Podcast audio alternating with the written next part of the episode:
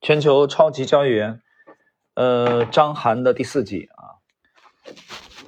我们来看今天的第一个问题，在上一集第三集的后半部分啊，最后结尾部分，我们谈到了张涵的观点，他认为巴菲特的成功啊，跟他心无旁骛是有很大的关系的。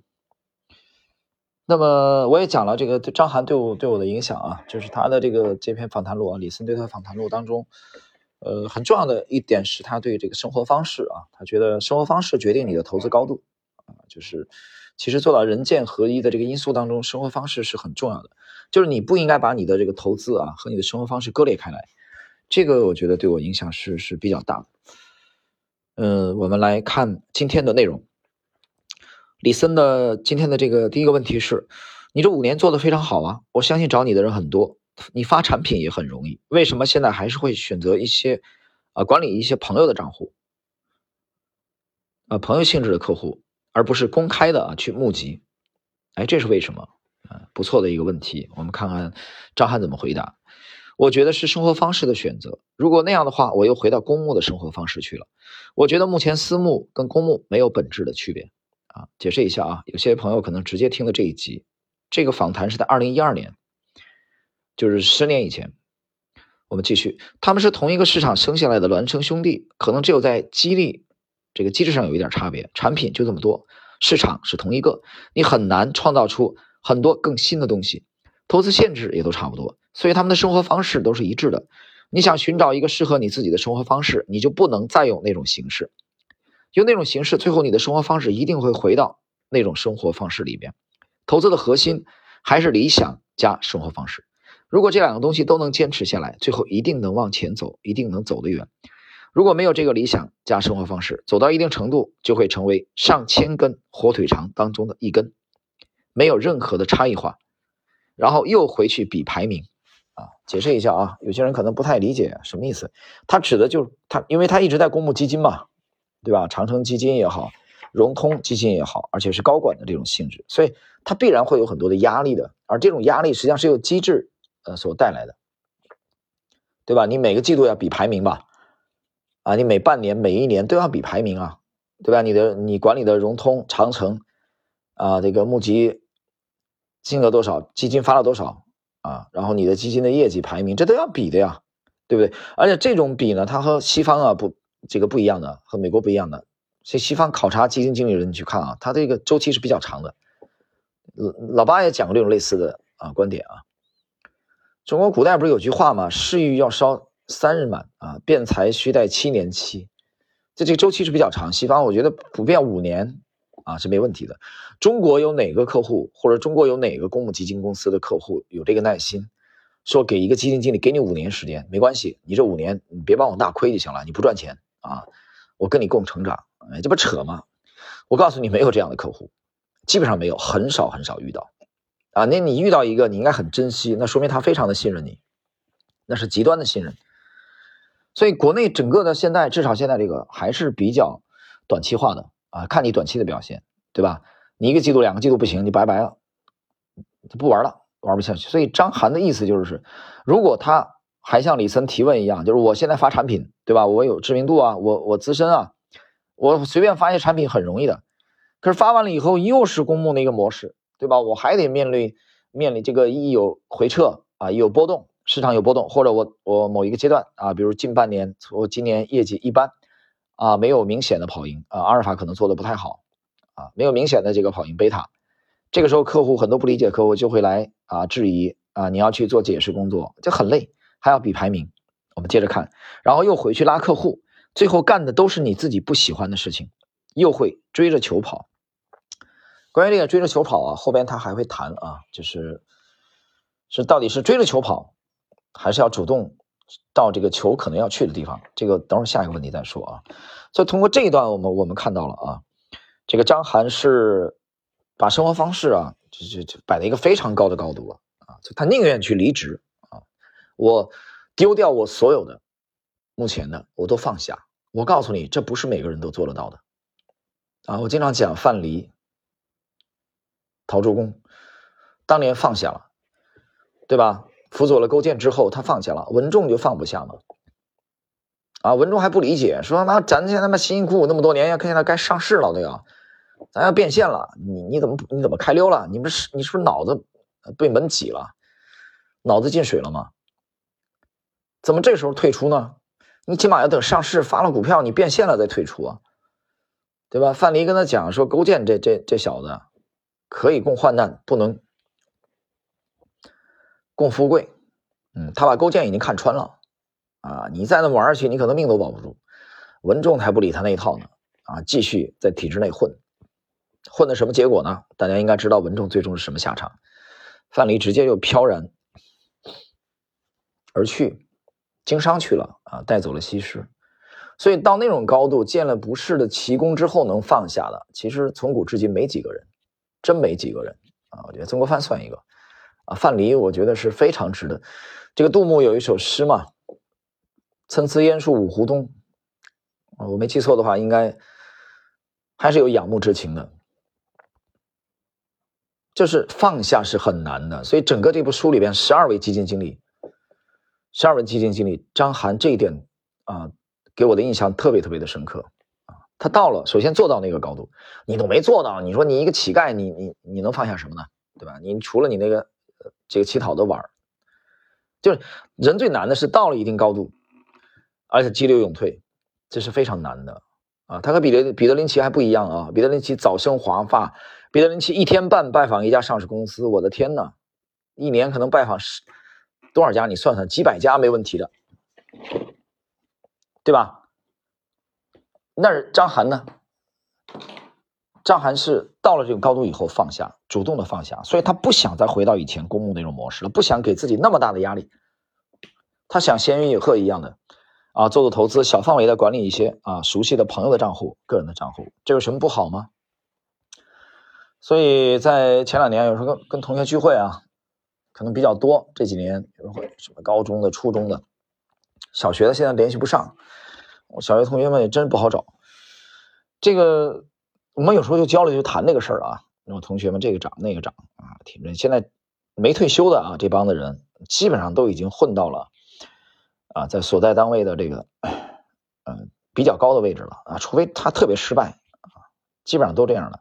就是有一次，有时候在一起聚会，我觉得就就聊这个事儿啊，就是说起来，一般都是比什么呢？比比官官职嘛，对吧？你你什么级别的？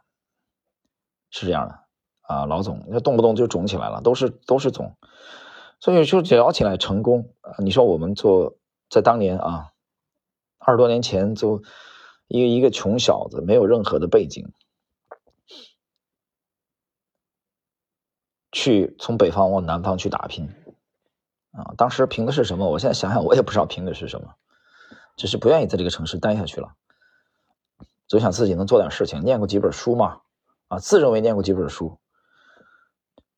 那什么是成功啊？有时候跟同学们聚会就聊起来这个事情啊，什么叫成功？对衡量成功的标准有很多很多啊，从地位。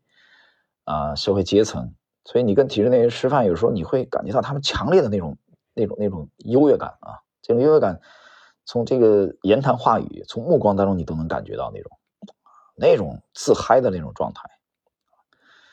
呃，我对这个持保留意见。我觉得成功的衡量的标准有很多种啊，但是至少有一种，你可以。比较轻松的做你自己喜欢的事情，就是你可以比较轻松的做自己，我觉得这就是成功。当然有人说了，我他妈就喜欢做官啊，我他妈就喜欢鼓掌啊，我他妈就喜欢开会，对吧？我特别喜欢 leader，我看到领导讲话我就特别开心，那也行，那也是做自己。我觉得如果你真是这样的人，那么恭喜你，你也成功了。下一个，李森提问。你说的是巴菲特滚雪球的例子吧？从这个李森回答啊，从宏观角度来讲，就是说你要到球要去的地方，而不是追着球跑。我我解释一下啊，你说他说的这个，你到你要到球要去的地方，这有一个预判的，这个预判实际上是你要打一个提前量的，对吧？就比如我们我们去这个射击啊，就就开枪玩过射击的人应该知道，你肯定要打一个，比如说你打飞碟啊。或者打飞机，你要有提前量的，一定要有个这个预判，有个提前量。而追着球跑呢，其实我把这种这比喻成两种风格，追着球跑其实就是趋势投资，对吧？你在后边跟嘛，追随啊，但是你要到球要去的地方，这个就是要打一个提前量了啊，这个就有点类似于左侧了啊，左侧买，我是突然这么想啊。继续，过去在中国做股票投资，就是你追着球跑也能赚钱，所以大家都干这个活追着球跑。可能到了二零一二、一三年，在国内你追着球跑也挣不了钱，可能还得到球要去的地方等它。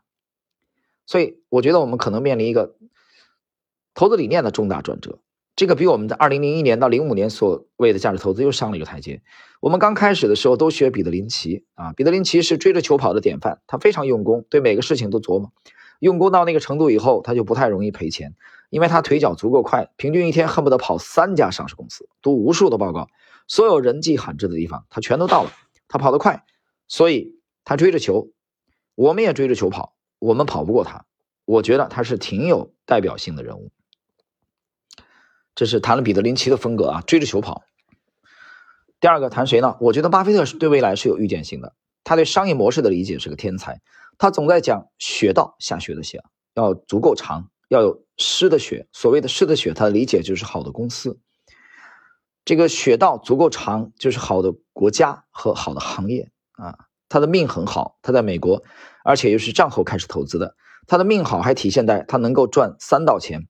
他赶上了美国繁荣昌盛的发展，他赶上了一九七八年开始的中国改革开放，中国人民都吃麦当劳喝可口可乐。他又赶上了一九八九年的东欧解体。他那一招能用三次，这个是很厉害的。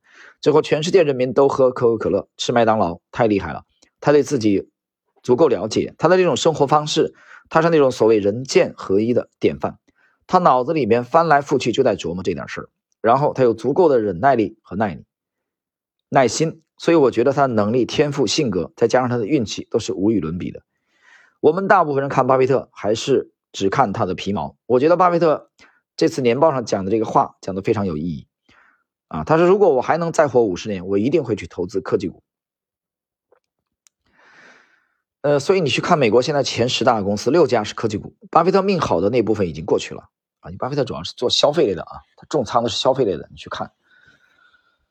那么我停顿一下啊，解释一下这一段其实信息量很大的，就是这一段首先他告诉我们，巴菲特是有预见性的，他是到球可能要去的地方。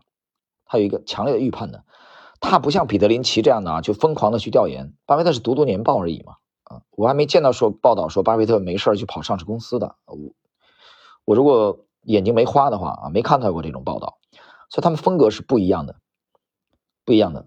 彼得林奇是怎么说呢？是非常的勤快啊，但是也很也很累啊，退休了呀，在富达搞了十三年，退休了。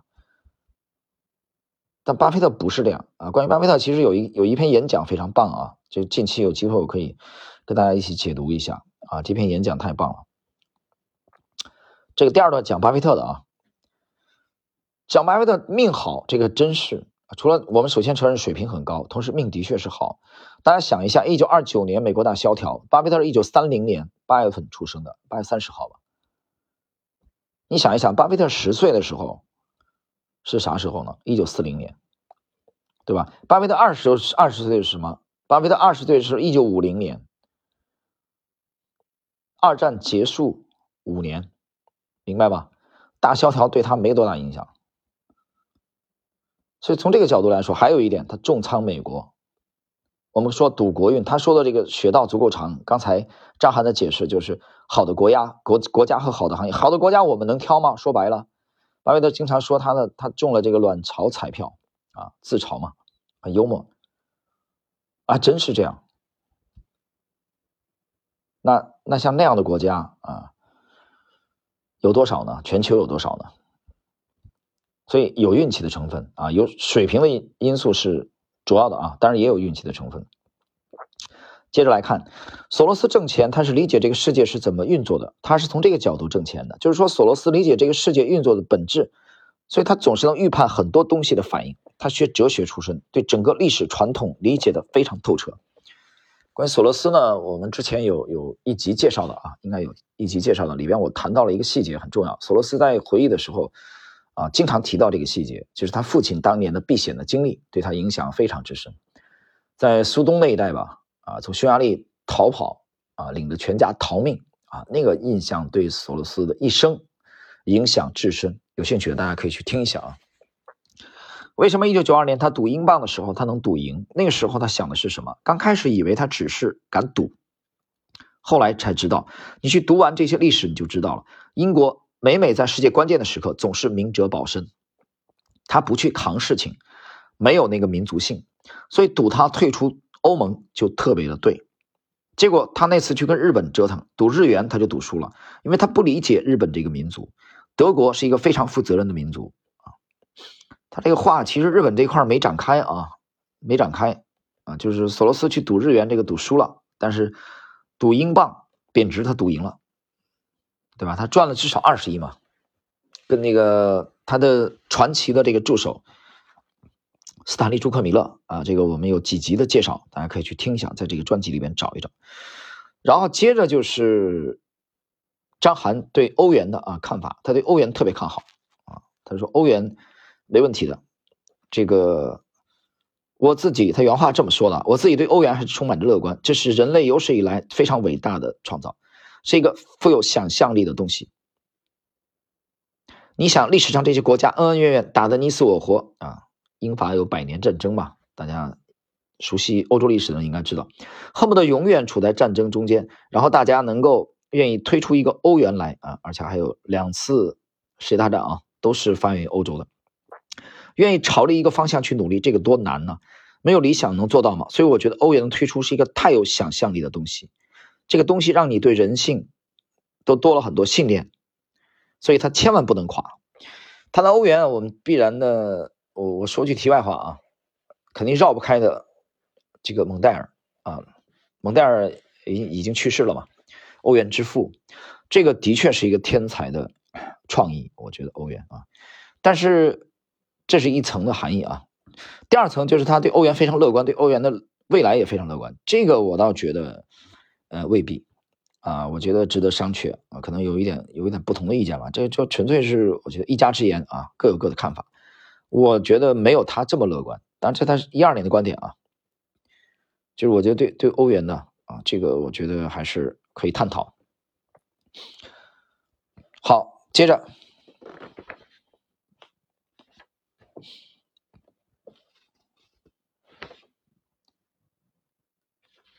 第三，我们看的下一个问题是你欣赏什么样的企业家啊？愿意投资什么样的企业家？谈到这里啊，我们在展开这个问题之前，我们讲一句啊，这个企业家精神，我觉得是一个地区或者一个国家这个持续的进步和创新的原动力。我认为是原动力，商业进步。所以我在之前推荐过不止一次去读一读这个，呃，从国内的这个太史公的啊。司马迁的这个《史记》里面的《货殖列传》开始，然后再去读亚当·斯密的《国富论》，啊，去我们去试图去去找一找商业的起源，啊，所以你你要是这样去读的话，啊，后来再去比如读完了亚当·斯密的这个《国富论》以后，你再去读，呃，弥塞斯和哈耶克啊，奥派的这些观点，你会发现企业家精神是一个非常重要的社会进步的推动力。原动力啊，我我们经常有时候我觉得会回放那个历史镜头啊，四十年前，呃，邓公的改革开放啊，中国的这个长三角和珠三角的一些啊有勇气的啊这些企业家，其实年光久也算嘛，对吧？杨百万虽然是个投机分子，也算他倒腾国倒腾国库券嘛啊，有这个经济头脑有意识，这个健力宝的李经纬也算是。也算是那后来改制以后，但是后来出问题，这个深圳南方制药厂的这个三九啊，这个赵新先也算像这样的风云人物啊啊，包括牟其中啊，九十年代初用这个飞机啊，用这个这个中国的轻工业产品啊倒腾普幺五四，当时川航没有没有这个给川航倒腾了几架飞机啊，这些所谓的能人。都是跟当时的大潮啊，国运是有很大的关系的。